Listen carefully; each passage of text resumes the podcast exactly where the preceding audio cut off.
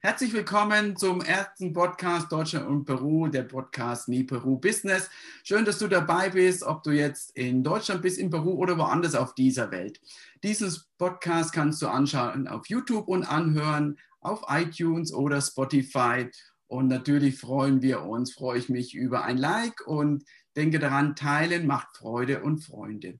Mein heutiger Gast, ein ganz besonderer Gast, Marion Hofmann aktuell in Deutschland, aber sonst auch in Peru unterwegs, was Marion macht. Sie ist Missionarin und jetzt kommt es bei den, einem der besten Krankenhäuser Perus, so die Presse und die Insider wissen schon, wie das heißt, nämlich Diospis Suyana in Aburimac. Was das bedeutet, das Wort und wie das alles kam, das erklärt uns gleich Marion. Sie nimmt uns mit auf eine Reise in die Anden Perus zu einem ganz, ganz spannenden und aus meiner Sicht ganz wichtigen Thema.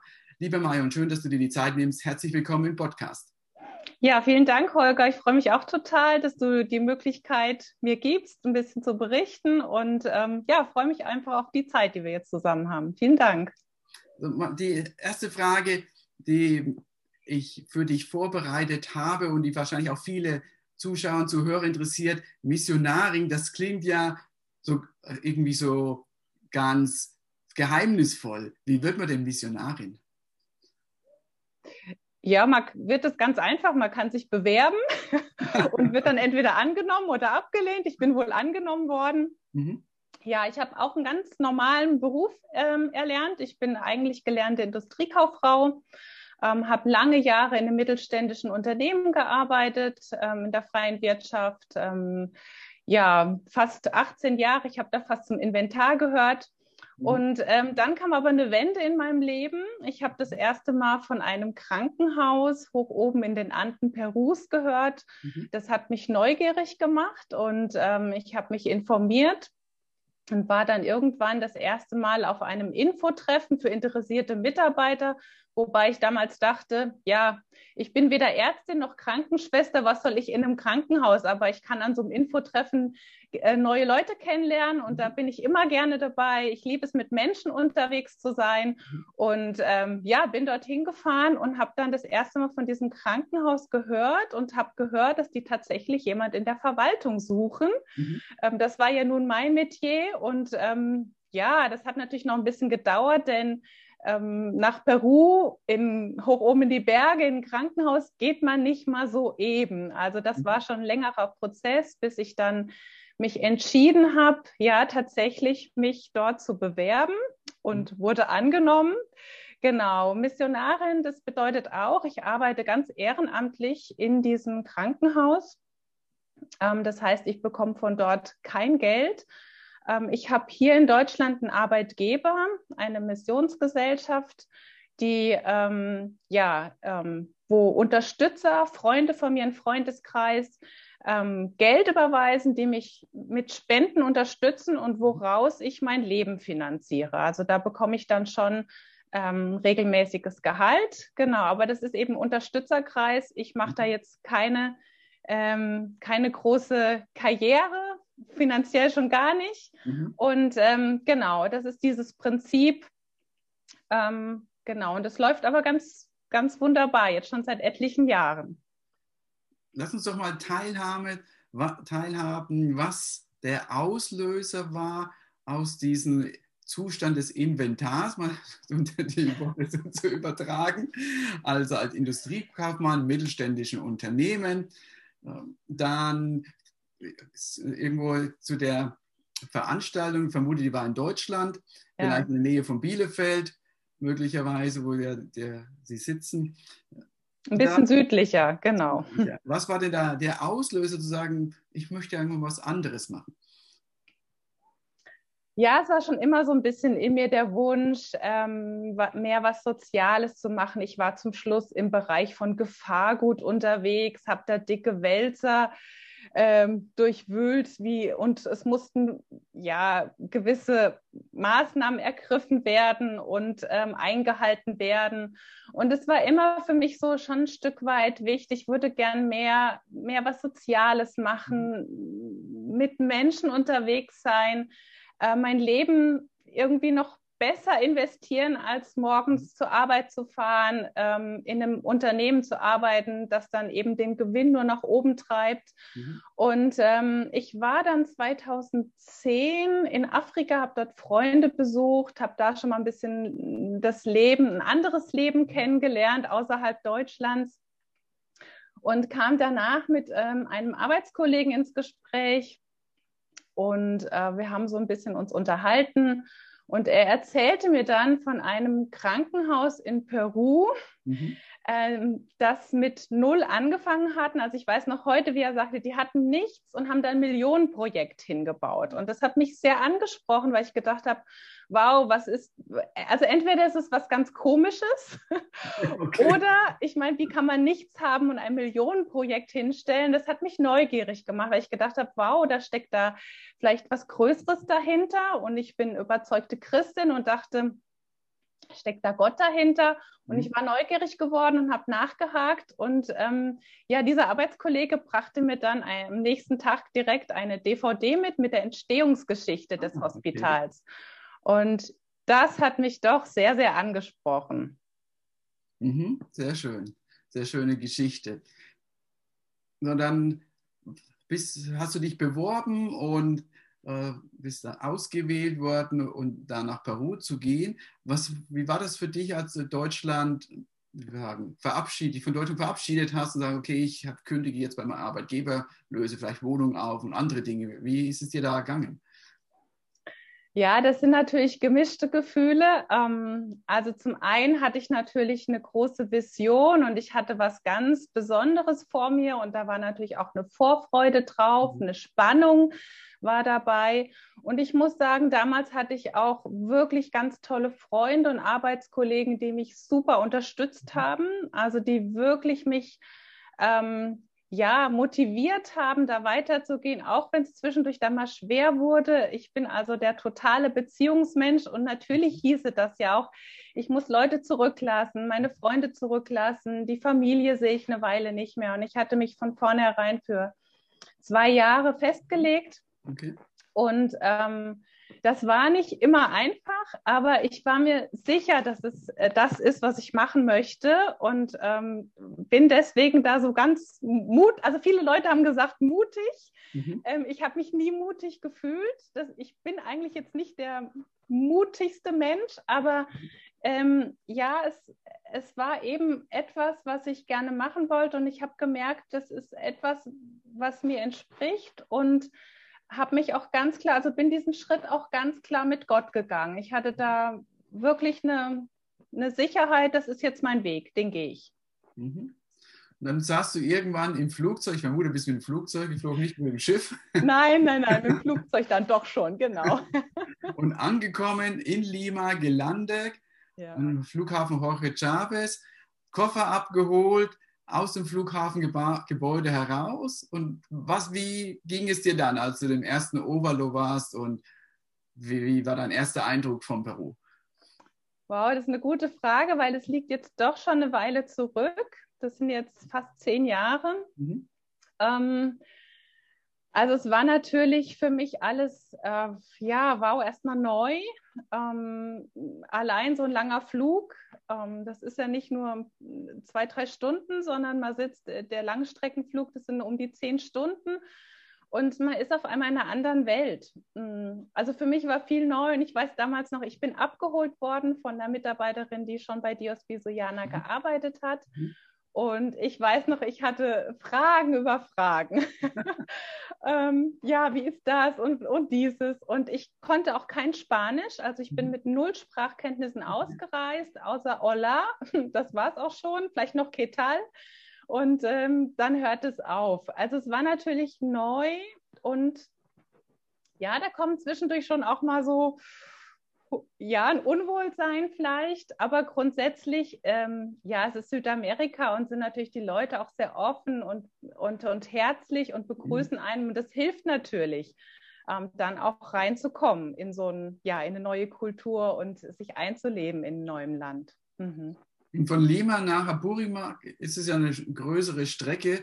Wie seid ihr gefahren im, im Camion, also äh, im äh, SUV, würde man so sagen. Also man kann tatsächlich über die Berge fahren. Das ist, kostet aber ein paar Stunden tatsächlich bis Kurawasi, so heißt der Ort, wo das Krankenhaus oder das Projekt Diosvisiana ähm, lokalisiert ist. Ähm, das haben wir nicht gemacht. Das würde ich auch keinem raten, der, der zu, das erste Mal nach Peru kommt und dann sofort über die Anden, also einmal schon wegen den Kurven, die vertrage ich auch bis heute noch nicht gut. Mhm.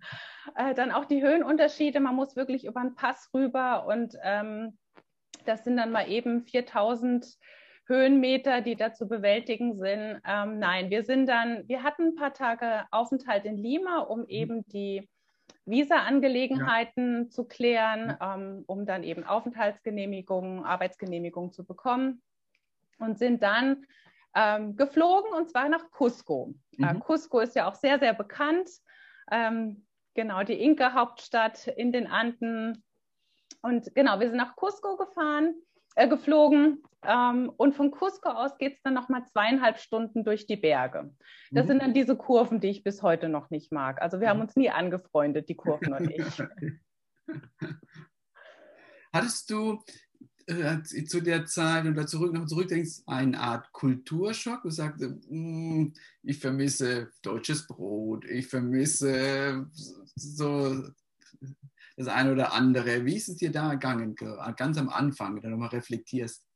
Ja, da spricht jemand, der auch schon dort war, genau. Also natürlich vermisst man deutsches Brot, also, ähm, aber nein, ich würde sagen, einen Kulturschock hatte ich nicht. Ähm, es ist ja so, man wird vorbereitet, man hat Vorbereitungsseminare, auch durch meinen Arbeitgeber hier in Deutschland.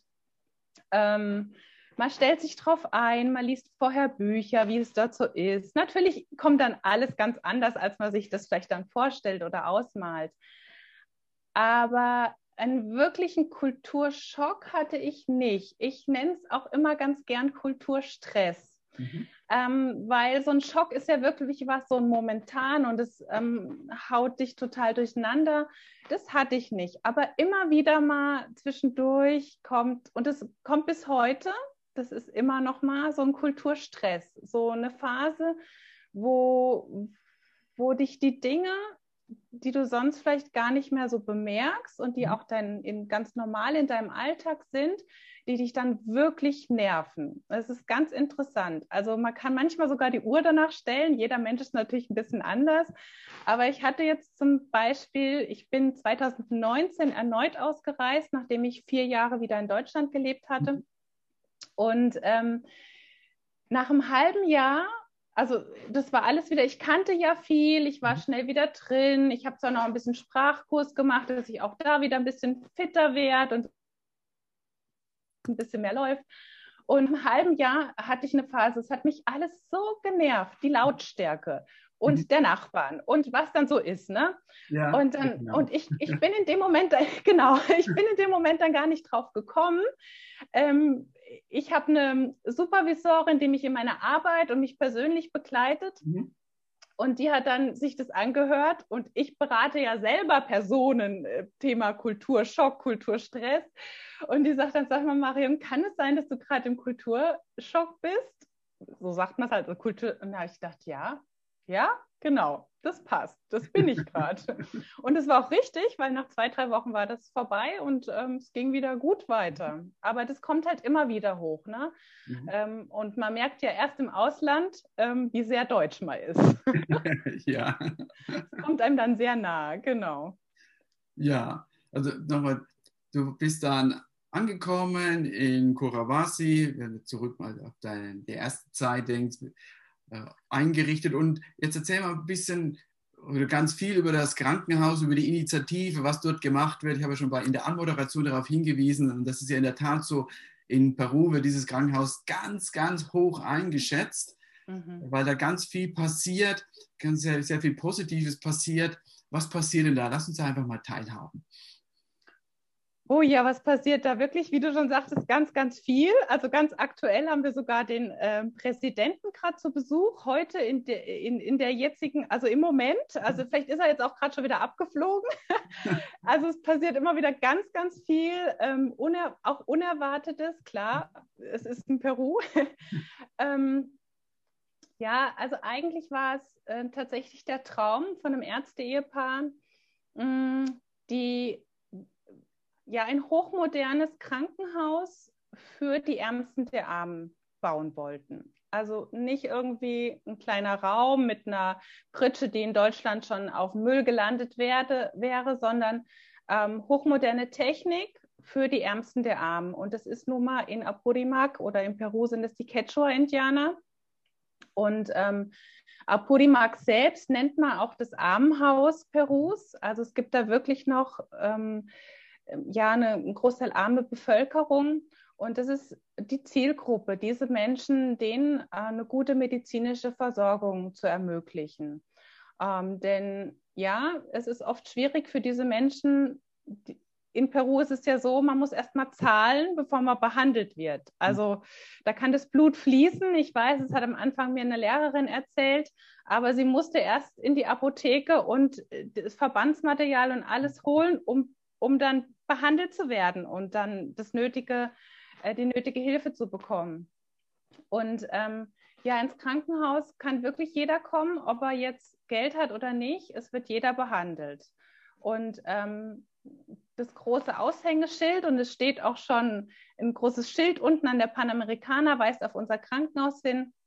Wir wollen die Menschen wirklich mit Liebe und Respekt behandeln. Mhm. Also nicht als Menschen zweiter Klasse, sondern ähm, jeder soll eine gute Behandlung erfahren, ähm, soll ehrlich seine Diagnose gesagt bekommen. Also wir hatten oft auch schon Patienten da, äh, die gekommen sind, weil sie wussten, sie bekommen eine ehrliche Diagnose, eine ehrliche Antwort auf das, was sie haben. Und ähm, ja, das ist Ziel. Ähm, und es ist mittlerweile genau ein Krankenhaus mit einer angegliederten Augenklinik, eine Zahnklinik ähm, wir haben eine Orthopädiewerkstatt auf dem Gelände noch stehen. Also es ist, ist immer wieder am Wachsen. Ähm, 2014 wurde auch eine Schule eröffnet mhm. ähm, für die Kinder dort vor Ort, aber auch für die ähm, Missionarsfamilien, die ihre Kinder dorthin schicken. Ähm, und seit 2016 ist auf dem Krankenhausgelände noch ein Medienzentrum. Das heißt, wir haben jetzt auch das Dios Bisuyana Radio und in Kodawasi sogar einen Fernsehkanal, der ähm, am Tag ja dann sendet. Mhm. Ja, groß, großartige, großartige Sachen. Gibt es einen, einen, Grund, wieso Apurimac und nicht eine andere Region wie Cajamarca oder Junín kann man mal so und so sehen. Es gibt ja noch Huancavelica, gäbe noch andere. Genau, Peru ist ja groß, ne? Also es gäbe natürlich viele ähm, Möglichkeiten noch. Also damals, als der, ähm, ja, der Traum, die Vision da war, der Wunsch, ein Krankenhaus zu bauen, ähm, da hat der Gründer, ähm, Dr. Klaus-Dieter John, der hat eine Rundreise gemacht und hat geguckt, wo ist was möglich. Und ähm, natürlich sollte es auch strategisch irgendwo günstig liegen, um überhaupt das ganze Baumaterial dahin zu schaffen. Ähm, auf der anderen Seite sollte es natürlich nicht direkt neben Cusco liegen, zum Beispiel, wo es Krankenhäuser gibt, wo die Menschen hingehen können, sondern auch irgendwo, wo ja die Patienten dann ähm, Zutritt haben und ähm, gut hinkommen können, eben auch die Ärmeren. Und ja, sie haben dann das Land bereist und sind dann irgendwann in Kodawasi gelandet und da gab es tatsächlich ein paar Anisfelder, die da so lagen und die katholische Kirche hat das damals an Dios Bisuyana dann zu einem ähm, wirklich günstigen Preis verkauft. Mhm. Das hat sich dann so ergeben. Und strategisch ist es eben so, dass äh, Kodawasi, der Ort, das kleine Andenstädtchen kann man es mittlerweile auch schon nennen, ähm, direkt zwischen Cusco und Abancay an der Panamericana liegt. Das heißt, es ist trotzdem eine gute Verbindung da. Man kann es gut erreichen. Mhm. Wie groß ist denn Kurawasi von den Einwohnern her ungefähr und auf welcher Höhe liegt das? Wie ist da das Klima? Die Ein ja, Einwohnerzahl, da erwischte mich jetzt gerade, das bin ich jetzt gar nicht. Es waren mal 12.000, ich glaube, es ist mittlerweile bei 16.000 mhm. mit den umliegenden ähm, Dörfchen, mhm die dazugehören. Und es liegt auf 2700 Meter Höhe. Das heißt, das ist dann Klima von der Sierra, das heißt tagsüber mit Sonne warm und wenn die Sonne äh, verschwindet, was um 18 Uhr ja in Peru ist, weil es fast am Äquator liegt, dann wird es ein bisschen frischer.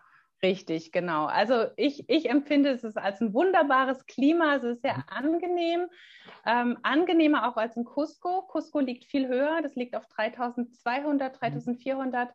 Und da wird es wirklich empfindlich kalt. Also ich friere jedes Mal, wenn ich in Cusco bin.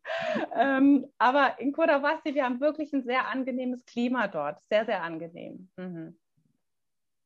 Wir haben im Prinzip immer so Frühling-Herbsttemperaturen. Ne? Genau, wie du schon sagtest, tagsüber ist die Sonne da immer. Ähm, da ist es angenehm warm, da kann man im T-Shirt raus und abends braucht man halt dann mal eine Jacke drüber, ja. Mhm. Mhm. Ja. Die, wenn du da auf die Zeit schaust, also es war die erste Phase, was du dort, dann bist du zurückgekommen nach Deutschland. War das das planmäßig und was hast du da in Deutschland gemacht? Ja, genau. Ich hatte, ähm, also ursprünglich hatte ich zwei Jahre geplant, daraus sind dann dreieinhalb geworden. Ich habe also verlängert. ähm, genau, habe in diesen drei Jahren ähm, als stellvertretende Verwaltungsleiterin im Hospital gearbeitet. Bin dann also planmäßig nach der Verlängerung zurück ähm, wusste dann erstmal nicht, wie ich weitermachen soll. Ähm, da waren viele Fragen da. Man musste sich wieder eingewöhnen, wieder einfinden in Deutschland. Das hat tatsächlich sehr gedauert und ich würde sagen, dass ich da, dass es schwieriger war, wieder zurückzukommen als damals die Ausreise, weil man denkt, man kommt in das altbekannte, vertraute zurück und doch ist es anders. Die Leute haben sich hier in Deutschland verändert. Die Zeit ist hier auch nicht stillgestanden. Ähm, zum Beispiel, ich bin ausgereist, es gab noch kein WhatsApp. Ich bin zurückgekommen, alle Welt spricht von WhatsApp. Und ich denke so, du liebe Zeit, was ist es denn? Bis ich meine Freundin gefragt habe, kannst du mir das mal erklären? Also es war gerade so in dieser Zeit, ja. Und du mhm. kommst dir wirklich vor, als wie, wie eine Außerirdische, dass du das dann nicht weißt. Das ist dir auch peinlich, aber so ist es halt. Ich kann heute drüber lachen, ja. Mhm. Und du selber hast dich verändert, das hat gedauert. Ja, und eben, also meine Liebe auch zu, zu Menschen, zu Kulturen. Jedenfalls lange Rede, kurzer Sinn. Ähm, ich habe dann angefangen am Europäischen Institut für Migration, Integration und Islamthemen mhm. in Korntal bei Stuttgart und ähm, habe dort in einem Team gearbeitet und war Koordinatorin für eine Weiterbildung zum Integrationsbegleiter. Mhm. Das war super passend, weil ich genau in 2015 zurückkam und da war ja wirklich, dass ja. viele, viele Menschen hierher kamen und Migration war einfach das Thema schlechthin. Ähm, und wir haben da eine Ausbildung oder eine Weiterbildung angeboten für Menschen, die mit diesen Migranten unterwegs sind, ihnen helfen, hier in Deutschland Fuß zu fassen. Und diese Weiterbildung habe ich koordiniert. Nicht nur ähm, in Stuttgart, sondern ähm, ja, fast europaweit, wenn man es jetzt mal ganz groß, also Deutschland, wir haben verschiedene Standorte gehabt. Wir waren, der südlichste Punkt war in Meran mhm. und bis nach Holland. Da haben wir sogar einmal auf Englisch angeboten. Genau. Okay. Mhm. Das habe ich dann da gemacht, nachdem ich zurückkam. Mhm. Hattest du, als du zurückkamst, so einen Kulturstress mit Deutschland? Ja, also, definitiv. Also, ja. ja. Ja, es, ähm, die Deutschen bewegen andere Themen, die in Peru dann gar nicht Thema sind. Ähm, es ist einfach anders. Und tatsächlich, ich bin ein sehr organisierter Mensch, strukturiert. Ich liebe es zu planen, zu organisieren. Ähm, habe natürlich meinen Terminkalender, aber ich, ich kam zurück und habe auf einmal, ich war völlig überfordert. Ich weiß, ich war im Januar, ich war noch in Peru und habe von Freundinnen eine Anfrage bekommen für einen Termin im Mai oder Juni. Ich habe gedacht, du liebe Zeit, ich weiß doch nicht, was bis dahin ist. Ich habe keine Ahnung, ja. Mhm. Und da habe ich gemerkt, und dann musste ich mir aber selber sagen, Mensch, Marion, so hast du vorher auch agiert. Mhm. Und ähm, das wurde auch wieder. Also, aber da war ich wirklich völlig überfordert. Und ich merke es jetzt auch wieder. Hier in Deutschland ist ein anderes Tempo angesagt. Mhm. Also ich war letzte Woche nach zweieinhalb Wochen, stand es mir schon mal wirklich ziemlich hier. Und ich gedacht habe, es stresst mich wirklich, es stresst mich einfach. Es ist, ja, das ist ein Beispiel. Und natürlich sind es noch andere Beispiele, ja, wo man Dinge vermisst, Menschen vermisst dann wieder aus Peru, wo man vorher die Menschen in Deutschland vermisst hat. Mhm. Wenn man, das wirst du kennen, man lebt im Prinzip dann in zwei unterschiedlichen Welten. Man, man ist hier und, und ist dort. Und wenn du hier bist, vermisst du dort. Und wenn du dort bist, vermisst du hier. Was hat dich dann dazu gebracht, wieder nach Peru zu gehen? Wie war das? Ja, genau. Also ich habe immer Kontakt gehalten. Ähm, ich nach wie vor, auch wenn ich jetzt weg war, das ist ein geniales Projekt. Ähm, mein Herz schlägt dafür. Ich habe ja mit den Leuten, die dort arbeiten, ich habe ja dort meine Freunde. Und ähm, also der Kontakt ist nie abgerissen. Und ich habe in dieser Zeit in Deutschland äh, eine Weiterbildung im Member Care gemacht. Also zu Deutsch ist es Mitarbeiterfürsorge, Mitarbeiterbetreuung.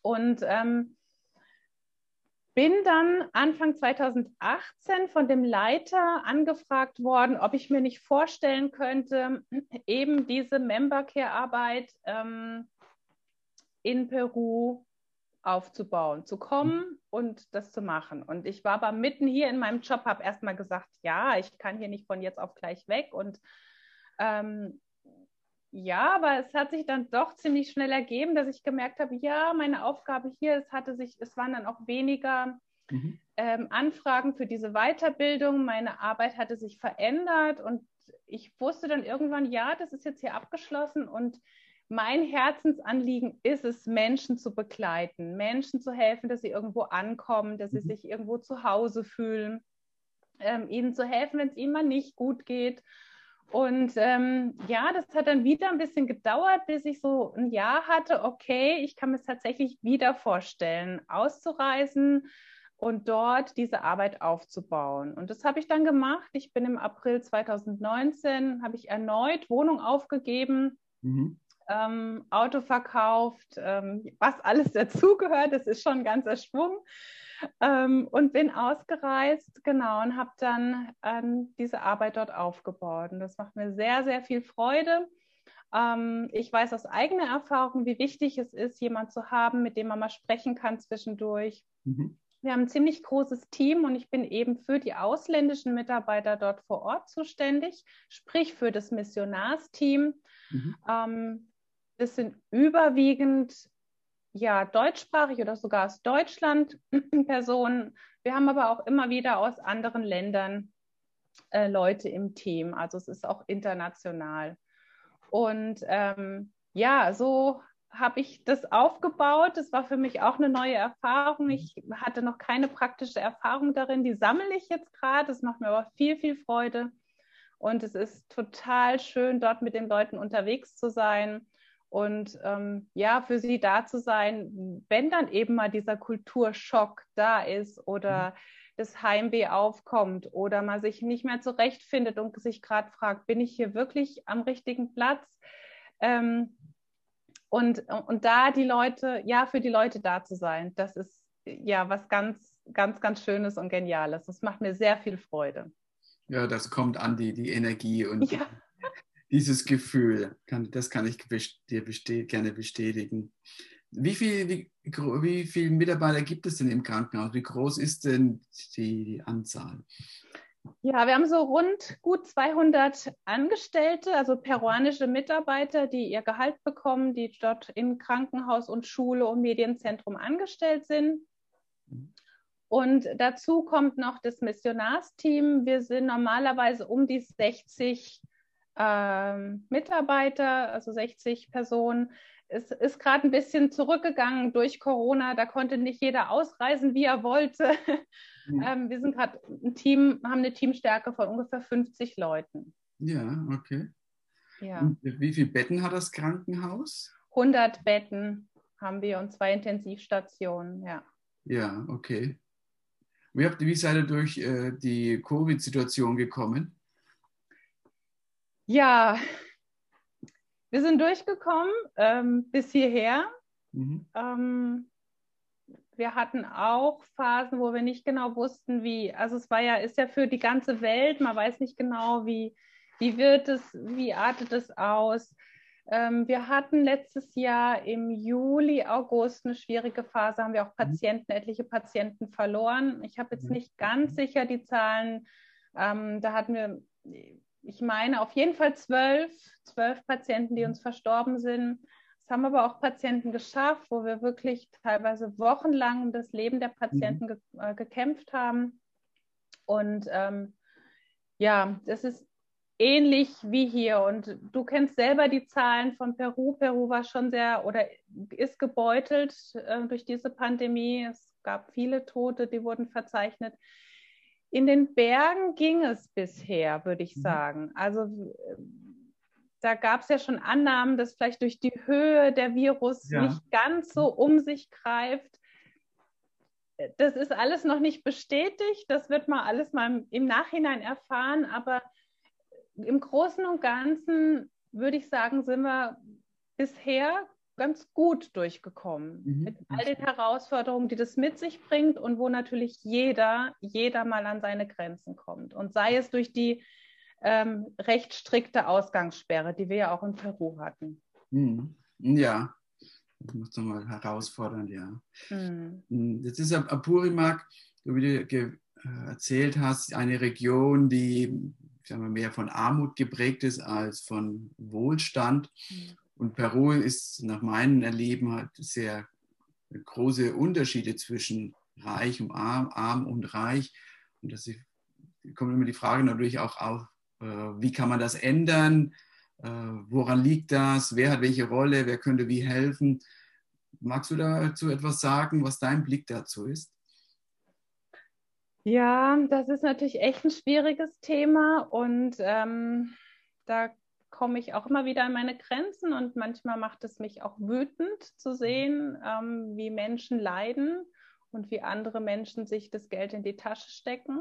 Das ist ähm, sehr, sehr traurig und wir hatten zum Beispiel jetzt auch in dieser Pandemiephase, wo die Ausgangssperre so stark verhängt wurden, die Leute konnten nicht mehr arbeiten, die mussten zu Hause bleiben, denen hat das Geld gefehlt, weil viele, viele als Tagelöhner arbeiten und von der Hand in den Mund. Ähm, da haben zum Beispiel viele Missionare Initiativen gestartet und haben diesen Menschen Lebensmittelpakete mhm. gebracht, dass ihnen geholfen wird. Ähm, das war natürlich ähm, für den Moment eine Hilfe. Grundsätzlich fängt es, denke ich, ist ein großer Punkt ähm, auch bei der Bildung an. Und da sehe ich zum Beispiel auch ähm, die Diospisoianer Schule als wirklich ein gutes Beispiel, mhm. Dass da junge Menschen heranwachsen, ähm, die dann so einen Bildungsstand haben, dass sie wirklich auch eine gute Arbeit ergreifen können und aus diesem Kreislauf ausbrechen können. Ähm, das ist ja auch, das ist auch großer Wunsch des Kranken, äh, des, des, des, des Collegios Diospisoiana. Mhm. Ähm, und das, denke ich, zum Beispiel ist ein Punkt, ähm, wo eine Gesellschaft sich verändern kann. Ja. Durch, durch, durch eine gute Bildung, durch mhm. ähm, junge Menschen, die heranwachsen, die wissen, was sie wollen und, und die dann ein Land verändern können. Ja, sehr schön formuliert. Wenn du auf die Zeit insgesamt zurückschaust und auf die Herausforderungen, auf die schönen Momente, mhm. die Herausforderungen, was würdest du heute sagen, waren deine größten Herausforderungen?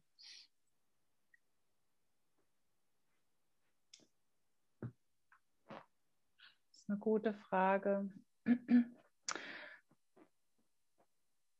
Ja, eine Herausforderung ist doch immer wieder in einer anderen Kultur zu leben und da gut mit umzugehen. Mhm. Ähm, auch in dem Moment, wo es dich mh, hm, vielleicht negativ dich anrührt und du mhm. eigentlich gerade da nicht gut mit umgehst, aber in dem Bewusstsein, ich bin jetzt hier Gast und ich habe mich ein Stück weit zu arrangieren damit und dann natürlich immer diese Entfernung. Ich habe mir schon oft gewünscht, wenn es doch nur drei, vier Flugstunden von Deutschland weg wäre, ähm, zum Beispiel um meine Nichte mal eben zu sehen. Mhm. Das ist schon manchmal hart, also dann so weit weg zu sein. Ähm, mhm. ähm, ja, jetzt zum Beispiel war ich fast zwei Jahre am Stück weg. Mhm. Und ich habe das jetzt gerade am Wochenende nochmal ganz besonders gemerkt. Das macht schon was mit einem. Mhm. Ähm, man hat viel, ich habe viele Kontakte, auch je nachdem, wenn ich hier bin, habe ich Kontakt nach Peru, wenn ich in Peru bin, habe ich Kontakt nach Deutschland, mhm. aber du bist nicht da. Es ist eben auf die Distanz und das sind nun mal 10.000 äh, Kilometer Entfernung und das ist nicht immer leicht zu handeln. Das ist mhm. herausfordernd, ja. Mhm. Das würde ich ja als Herausforderung sehen, mhm. ja auf die andere Seite schauen der Medaille, was war so der, eine der schönsten Momente, wo du dir heute noch dir die Gänsehaut den Rücken herunterläuft und sagst, oh ja, das war ganz, ganz besonders schön und ganz rührend, sehr emotional. Hast du da etwas?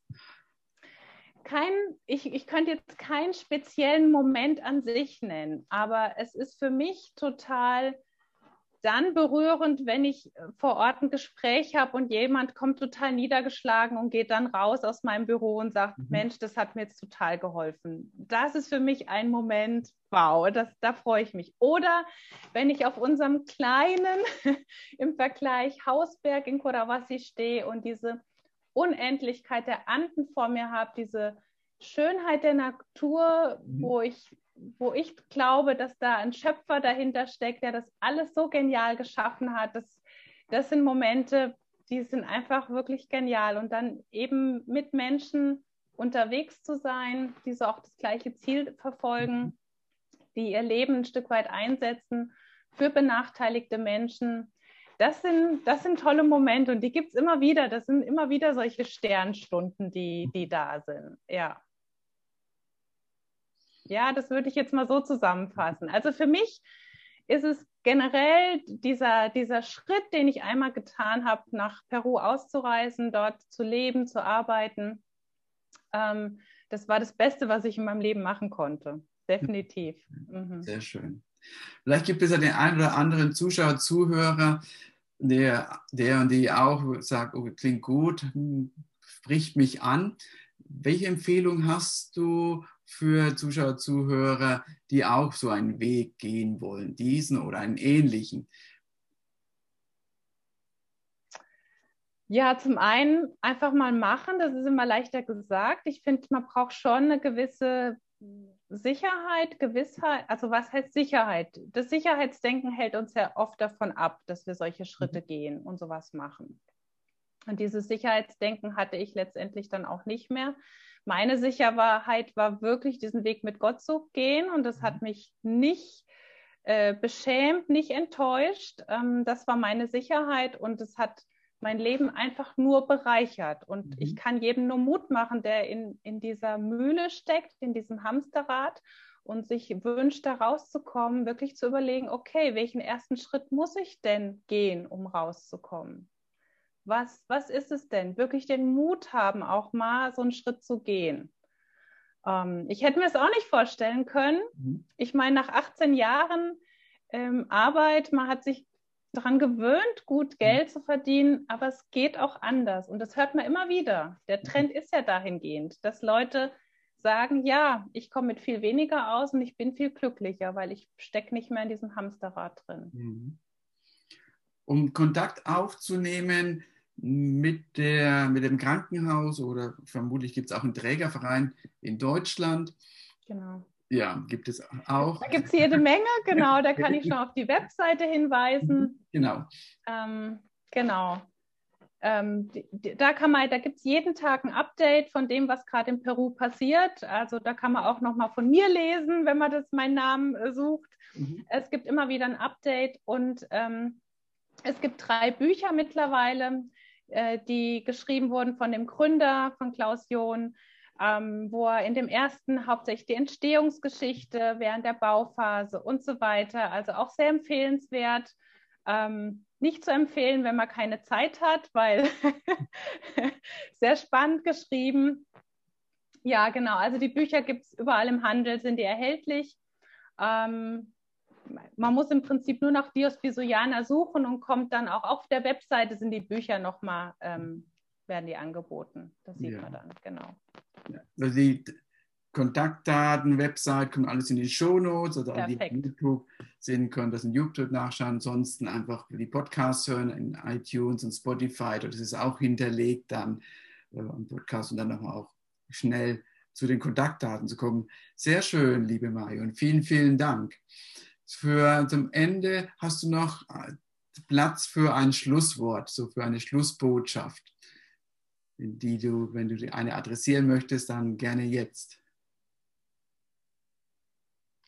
Wow, das kommt jetzt spontan, genau. Ähm, da möchte man natürlich auch was sagen, was weise ist und was die Leute anspricht und äh, was sie vielleicht ermutigt. Ähm, ich möchte auch gerne Ermutigerin sein. Mhm. Ähm,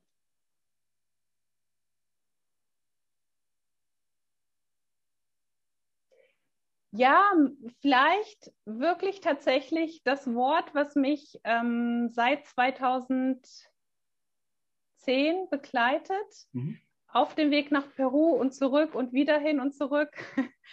ähm, das ist ein Wort aus dem Psalmen, Psalm 32, Vers 8.